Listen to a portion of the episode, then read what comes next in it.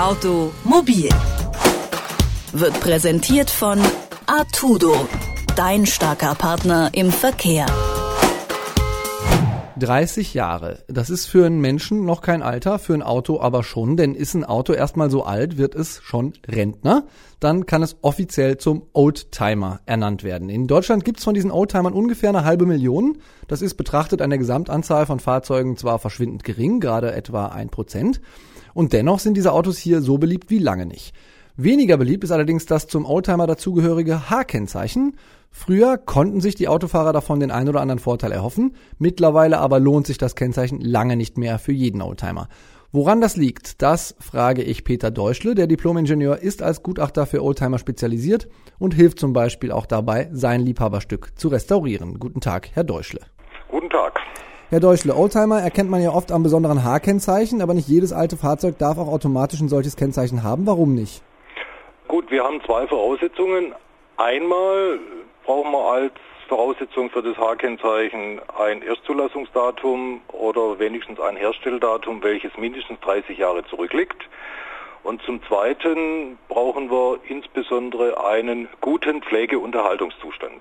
Dieser gute Pflegeunterhaltungszustand lässt sich einfach definieren als besser wie ein gewöhnlich verbrauchter Gebrauchtwagen oder andersrum formuliert, dem Fahrzeug müssen Sie einfach ansehen können, dass es lieb gehabt wird, sprich geht in Richtung Liebhaberfahrzeug. Das heißt, wenn ich jetzt mit meiner Liebhaberei für Festivals mir einen VW Camper, einen T T2 oder T3 kaufen will, wie muss der aussehen und lohnt sich diese Investition noch für mich? Also bei einem T2 Camper würde ich mal sagen, dürfte es sich immer lohnen, zumindest wenn es ein Westfalia wäre. Ja. Das sind die mit, dem, mit den Aufbaudächern. Ja, und mit Westfalia Ausstattung und dann möglichst originalgetreu erhaltener Ausstattung. Die Autos sind inzwischen relativ teuer, sind auch sehr gesucht. Problematisch wird es im Regelfall dann, wenn wir über Autos reden der 60er, 70er Jahre, die sind der Schwerpunkt. Äh, in der Zeit hatten wir ja noch, insbesondere bei den Pkw, massive Korrosionsprobleme. Mhm. Und wenn wir uns solche Autos ansehen, die dann über die Jahre geflickt wurden, also wo dann irgendwann drei Reparaturbleche übereinander sind, dann haben wir das Problem, dass genau diese Art der Instandsetzung einfach nicht den Anforderungen für Sargkennzeichen entspricht. Das heißt, ich darf das Ding aber auch gleichzeitig nicht auseinandernehmen und dann irgendwie die Karosserie voll verzinken, weil dann wäre auch nicht mehr im Original? Ja, wobei wir haben heute bei den relativ teuren Fahrzeugen bei Karosseriesanierungen einen Standard, der entspricht den heutigen Neufahrzeugen und das kollidiert auch nicht mit dem H-Kennzeichen. Also diese Karossen werden entlackt, werden anschließend KTL beschichtet und dann in einer originalgetreuen Farbgebung lackiert.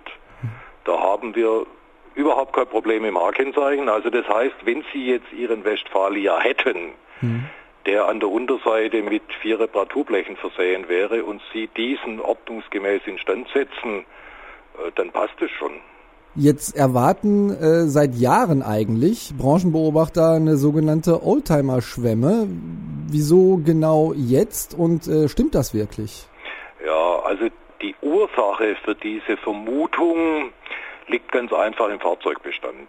Äh, insbesondere die, die deutschen Fahrzeughersteller haben ja Mitte, Ende der 80er Jahre viele Modelle gebaut, die jetzt in Gänsefüßchen gesprochen fast ein ewiges Leben haben.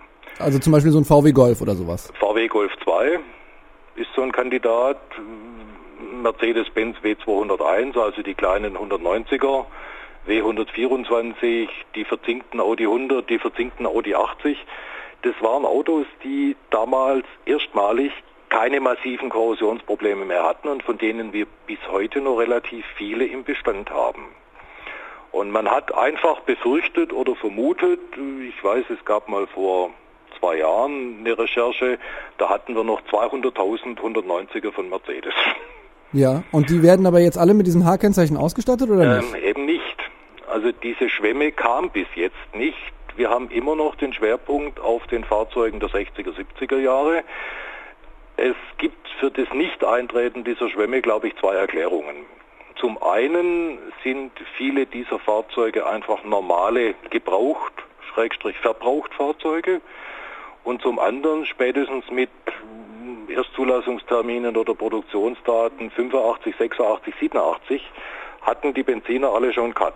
Und zwar einen geregelten Cut, damit Emissionsklasse 1 oder eventuell sogar 2, haben damit eine grüne Plakette, dürfen in Umweltzonen einfahren und zahlen als Euro 2 nicht wesentlich mehr Kfz-Steuer wie die Pauschalsteuer vom H-Kennzeichen. Und äh, hat das auch die anderen von diesen, sagen wir mal, 200.000 Fahrzeugen, die Sie jetzt eben erwähnt haben, dass da vielleicht ein paar auch kein H-Kennzeichen kriegen, ähm, was damit zu tun, dass die dann doch irgendwann im Laufe der Abwrackprämie ähm, verschrottet wurden? Ähm, gut, diese Abfrage damals mit den 200.000 war natürlich noch im Laufe der Abwrackaktion. Es ist nicht auszuschließen, dass darüber einfach auch einige Autos verschwunden sind. Das heißt, Sie selbst als Gutachter für solche Oldtimer-Fahrzeuge bekommen von dem erwarteten Anstieg, über den jetzt geredet wird und geredet wurde, nicht so viel mit?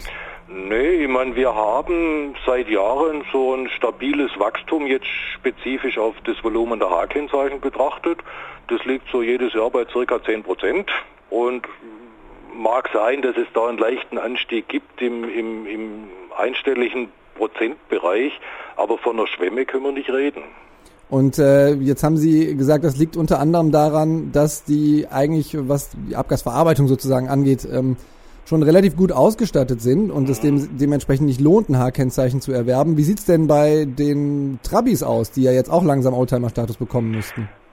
Gut, die Trabis haben äh, zumindest bis 1989 war ja im Inland für die Benziner, auch für die Großen, kein G-Cut vorgeschrieben. Beim Trabi haben wir relativ stabil steigende Zahlen. Also der Trabi ist heute nicht mehr zum Wegwerfen, sondern er wurde entdeckt. Nur der Spitzenreiter in unserer nationalen Statistik ist immer nur der VW Käfer. Das heißt, der ist auch immer noch besonders beliebt? Der ist immer noch besonders beliebt und der steht ziemlich unstrittig einfach auf Platz 1 der Hitliste. Haben Sie denn einen, Geheimfavoriten, noch einen Geheimtipp vielleicht auch, wenn man einen Oldtimer sich, sich anschaffen möchte? Wenn wir heute gucken, liegt der Schwerpunkt im Inland ganz klar bei VW, Mercedes und Porsche. Und äh, weil Sie vorhin äh, VW Bus erwähnt haben, bleiben wir einfach bei dem Thema Bus. Ich würde mir zum Beispiel im Moment einen rostfreien, gut gepflegten T3 wegstellen. Was muss man dafür investieren? Äh, sind Sie im Moment bei einem wirklich korrosionsfreien, wenn Sie nicht gerade ein Last Edition suchen und einem großen Benziner, irgendwo um 10.000 bis 15.000 kriegen Sie ganz vernünftige Autos. Das ist ja schon eine ganze Menge. Die Zahl der Oldtimer in Deutschland steigt. Welche besonders beliebt sind und für welche Fahrzeuge sich die besonderen H-Kennzeichen noch lohnen, darüber habe ich mit dem Gutachter Peter Deutschle gesprochen. Vielen Dank, Herr Deutschle, für das Gespräch. Bitte, gerne. Automobil wird präsentiert von Artudo Dein starker Partner im Verkehr.